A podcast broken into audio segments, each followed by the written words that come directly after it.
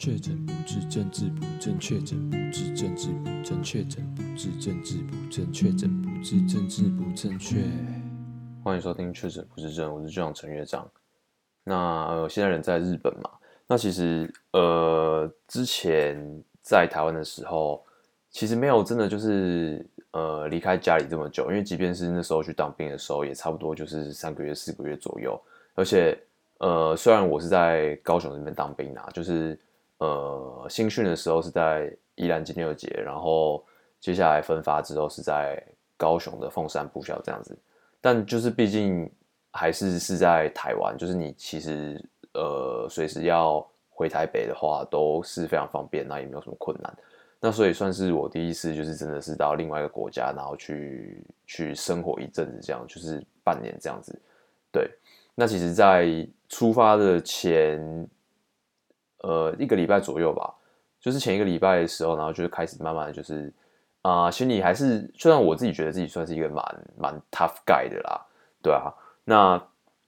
就是还是会有一点点，呃，可能就是会有一点未知，然后会有点有点有点紧张这样子，对，然后又加上说，好像就是接下来是真的会有呃完整的一段时间，然后不会。不会在台湾，然后不会跟朋友、家人见面这样。那所以就是，其实我就算平常算是一个呃，就是蛮蛮理性的啦，然后情绪控管也蛮好的一个人。但到了就是离开的前一天，真的还是会有点有一点那种百感交集、五味杂陈的感觉啊，对啊，就是 突然就是有点就是鼻子突然一阵酸这样子，对啊，然后然后后来其实到到机场之后，就这种感觉就完全消失了这样，对。然后，总之那时候就觉得说，哦，那可能就二零二三年啊，然后台湾的部分就告一段落这样子。那所以那时候就是有一种有一种那种告别离别的那种感慨啦，对啊，但其实到机场之后，就完全就是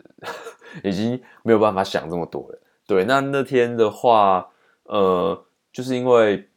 飞福刚的飞机嘛，基本上时间都是比较尴尬，因为我是为了在机场那边直接搭呃学校提供的。接我车这样子，然后直接把我从机场送到学校这样，所以就是能挑的班机的呃时间其实没有很多。那所以那时候是搭了长荣，大概早上八点左右的班机这样子，所以就是家人是直接送我到机场啦。对，然后嗯，因为其实我我自己本身也是只有出国过一次，哎，两三次，那其实都没有自己。去机场搭飞机的经验这样子，所以那时候其实也是有点不知所措，然后不知道该怎么办。对，那其实就会还好，因为其实现在就是都会有那个预约报道，就是你可能就是在你搭飞机的前一两四十八小时吧，然后你就可以先线上去做一些报道的手续，这样子，对，自动报道，你就不用在机场那边排着，然后化位，然后再去呃。就是行李托运这样子，对，就是可以少掉一个流程，速度会变快一点这样。对，那其实那时候一到机场之后，接下来就是家人离开之后，就接下来就真真的是都是自己来这样子。那所以你真的也没有时间那边感慨啊，那边那边什么惆怅啊，那边舍不得，你就开始就是在处理事情的。然后你整个就是又回到一个一个很紧绷，然后全神贯注的状态这样。对，所以那时候就是真的有多保留一点时间给自己啦，因为就是。呃，接下来做的事情都不是自己有做过，或者是不是自己一个人去做过的的事情，这样对，所以呃，总之就是整个流程还算顺利啦，然后就是呃，没有遇到什么大问题，对，然后加上其实长荣的飞机餐，我真的是给予高度的肯定啦，就是那天是吃蛋包饭，然后它底下还有铺一层薯泥，然后它的水果跟果汁等等之类，还有面包都非常好吃，然后我真的是觉得真的是。真的是对，就好吃的飞机餐。然后我对于就是长隆整个服务都觉得还不错，就是给予高度的评价这样。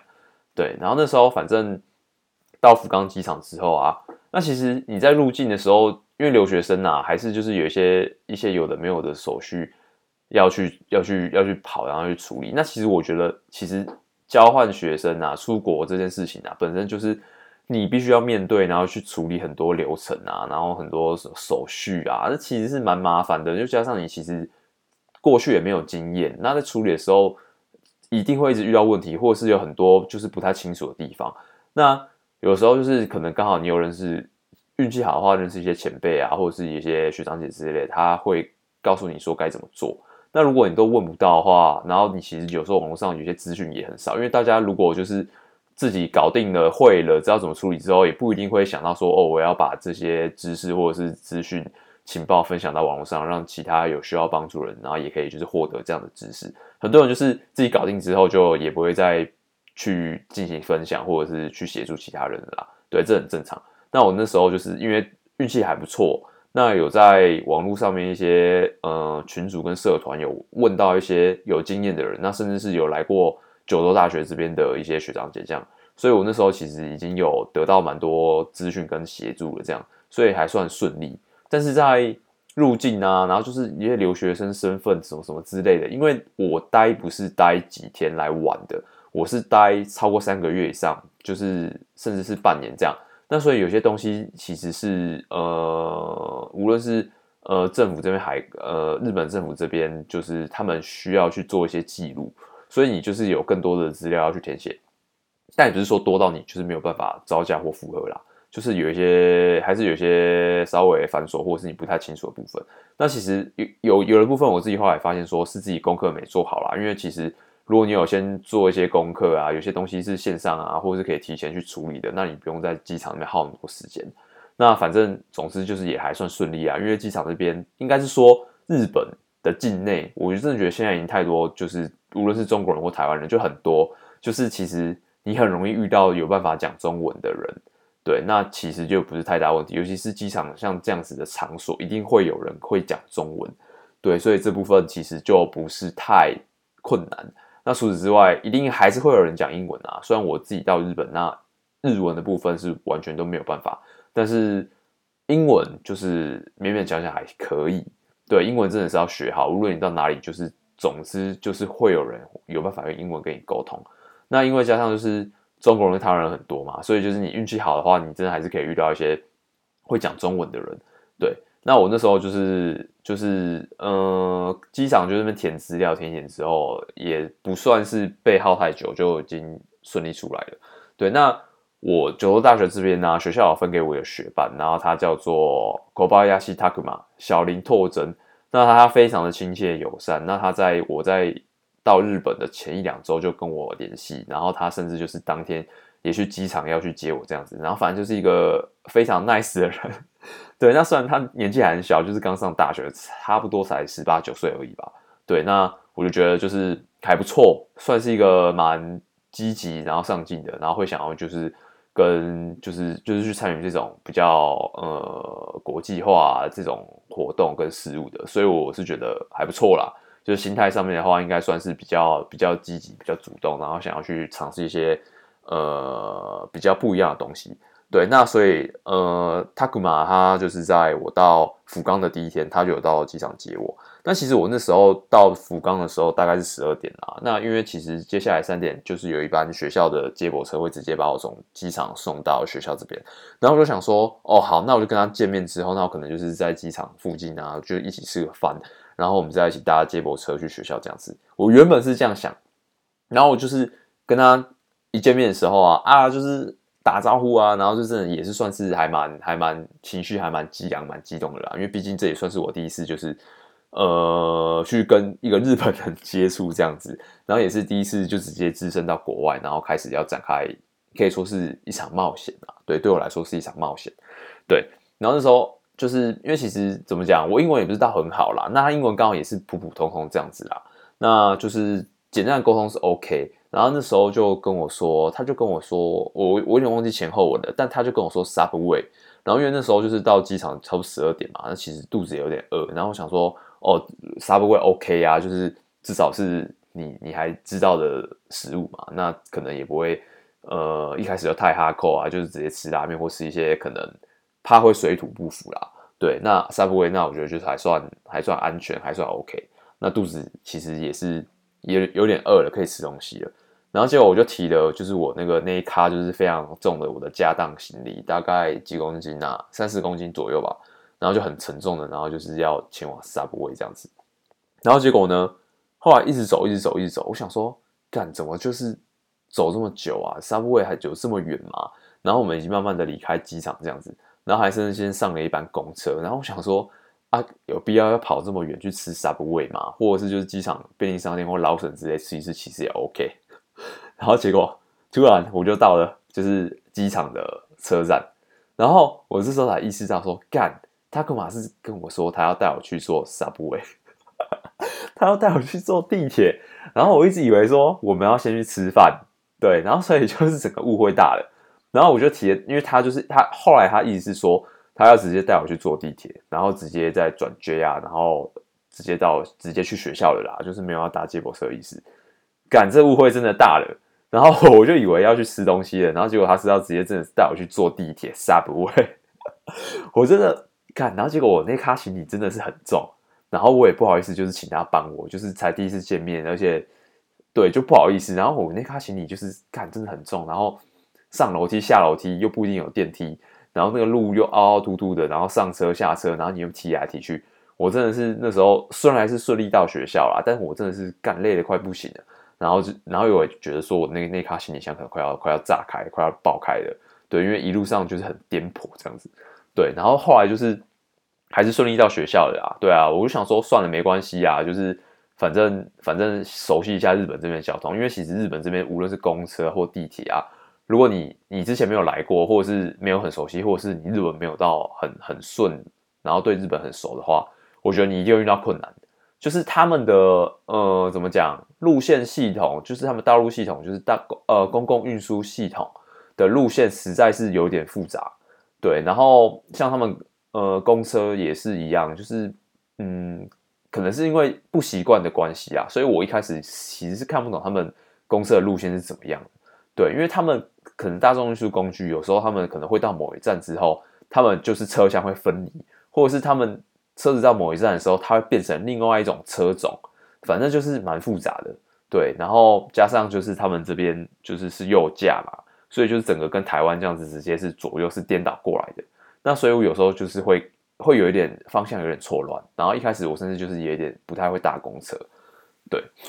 好，那总之这是题外话。那后来就是有顺利到学校啦，然后有顺利找到宿舍这样子，然后就是呃宿舍这边舍监啊，就简单就是介绍一下我们宿舍状况啊，跟一些很基本的，比如说什么垃圾分类啊，然后一些公共空间等等之类。介绍完之后，就是有顺利到我的宿舍。对，那宿舍基本上我就没有要求太多了啦，因为毕竟就是呃九州大学这边就是旁边不远处就是海。然后我们本身校区在山上，所以就是比较潮湿这样，所以我房间基本上每位刚进来是霉味蛮重的啦。然后但住几天之后有稍微好一点这样，然后因为就是呃空调啊跟窗户都这样有打开这样，后来就好一点。但是就是我觉得就还还算就是整整齐整洁啦，对，就至少至少不是说状况到很夸张没有办法住人，或者是有一些。可能很很很很臭啊，或者东西坏掉之类，倒是没有，所以就呃过几天之后就也习惯习惯了，对，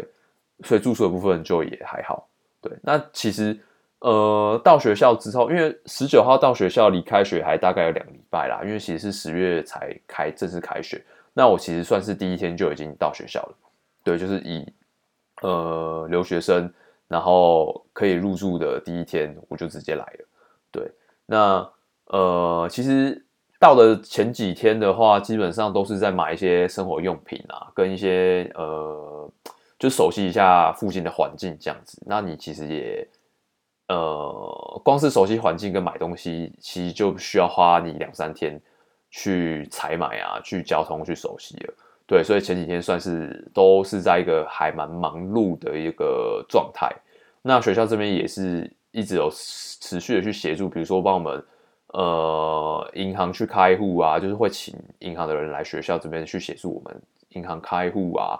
然后还有一些可能 orientation 啊，或是 guidance 啊，就是一些呃一些指导，然后跟一些呃介绍等等之类的。那学校这部分都是安排的还蛮妥善的啦，对。那基本上你不需要再另外跑到什么他们的什么什么户政事务所那种公家机关，然后跟机构去。处理一些行政手续啊，基本上人都请来学校，你就直接就是照着时间，然后去参加，基本上不会有太大的问题。这样，对。那那时候就是呃呃，就是银行这边有进行开户嘛。那其实那时候我自己这边有先认识一个台湾人，就是那时候在台湾的时候有有些人在网络上面就是有找到说，哎，就是这学期要一起来福冈的。对，然后这是已经有先找到一个同伴的啦，所以就是呃有人作伴，然后这样子就是在一开始处理一些事情上面比较呃比较有能够互相照应啊，比较心比较安这样子。对，然后结果在开户的那个那个开户的那个那个会议上面啊，然后结果后来就是发现隔壁两桌全都是台湾人，然后结果那天就是。又认识了大概五六个台湾人，然后甚至就是我们下午还一起就是去买东西，一起行动这样。对，然后后来发现真的就是日本这边是已经现在是一大堆中国人，然后台湾人也是一大堆，然后就是在短短的两三天之内，我就是大概认识了大概七八个台湾人左右吧。对啊，然后就就很扯啦，然后就是有时候你是在什么搭公车啊，或者是在一些，就是你就是会听到有人在讲中文，就是好像。你就会，因为其实日本的景观环境，说实在的，跟台湾没有到差很多，所以就是你会突然觉得说，我是有出国吗？我现在是在日本吗？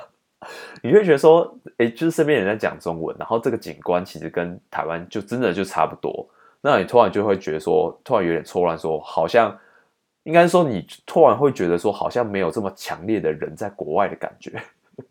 呃，就是一个很妙的感觉。对啊，然后其实就是，甚至就是我们九州大学这边还有一个就是台湾留学生的交流会啦。那所以我们就是在到的第一个礼拜，其实教会这边就有举办烤肉迎新这样子。那其实我们几个台湾人就是也有去参加。对，那其实就是对，你就真的觉得说我到底是有出国嘛？然后甚至就是才来的第一天就认识一大堆台湾人，然后再来的第一周，然后就还还还有办法过中秋节，然后觉得蛮好笑的。对啊，那那其实就是呃，大家都还蛮友善的啦。然后那天烤肉的话，其实就是呃，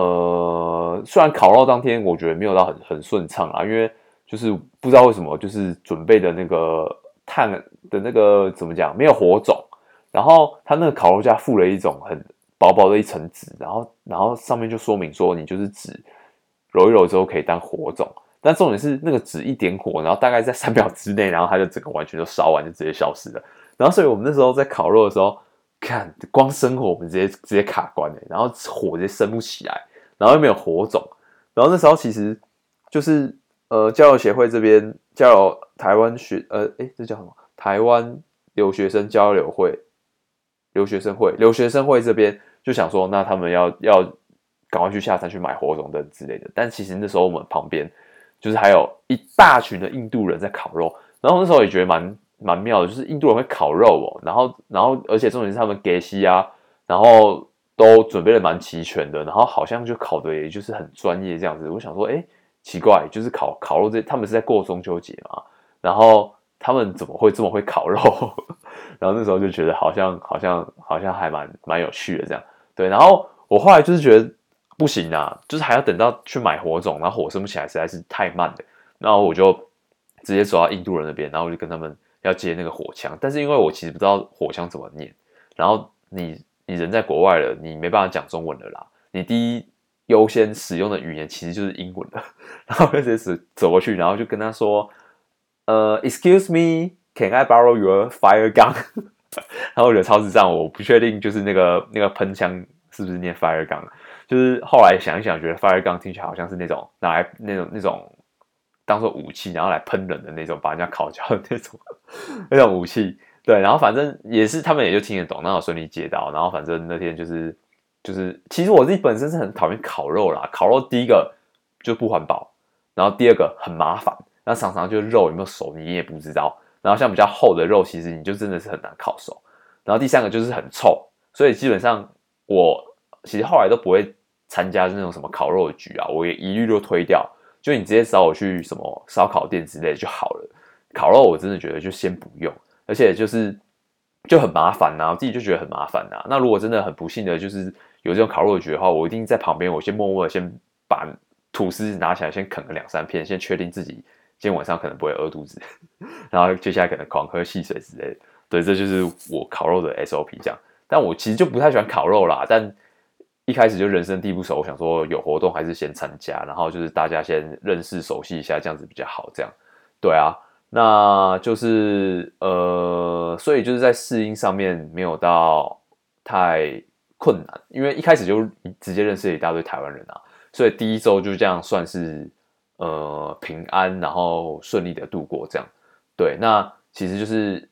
呃，一直在第一周算是需要处理比较多事情啊，无论是学校这边的手续啊，或者是你自己呃生活起居上面啊，无论是吃啊、住啊、用啊等等之类的，就是一开始会比较辛苦一点。但是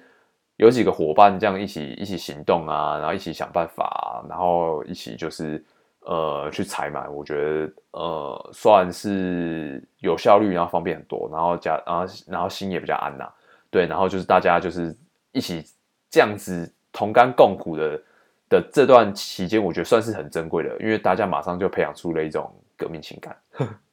对，那第一周的状况大概就是这样。那接下来会陆陆续续去分享这边一些可能有趣的事情啊，或者是生活上面的东西。好，那这节分享先到这边，下期见，拜。